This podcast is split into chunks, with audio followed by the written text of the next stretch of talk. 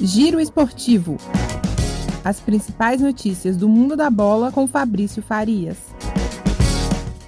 Salve, salve, meu ouvinte, meu ouvinte do nosso giro esportivo. Mais um ano começando, é o ano de 2022, ano de Copa do Mundo, ano em que teremos, sem dúvida nenhuma, muitas emoções para acompanhar no futebol no Brasil e também no mundo. Janeiro, você sabe, é mês de férias, as equipes vão retomando aí aos pouquinhos os trabalhos, com novidades, né? O Atlético perdeu o zagueiro Júnior Alonso para o Krasnodar da Rússia, busca agora um treinador também. O Cruzeiro já anunciou um novo treinador, o uruguaio Paulo Pesolano, nessa nova gestão aí do Ronaldo Fenômeno. O América, que tem uma Libertadores pela frente, assinou em definitivo com o Lucas Cal. Aos pouquinhos, as equipes vão aí mostrando quais serão as suas caras, quais serão os seus elencos para a temporada de 2022. Se no profissional a coisa está ainda devagar, na Copa São Paulo de Futebol Júnior, a bola já está rolando e já está rolando bastante. Nesse momento, o Atlético enfrenta o Andirá do Acre.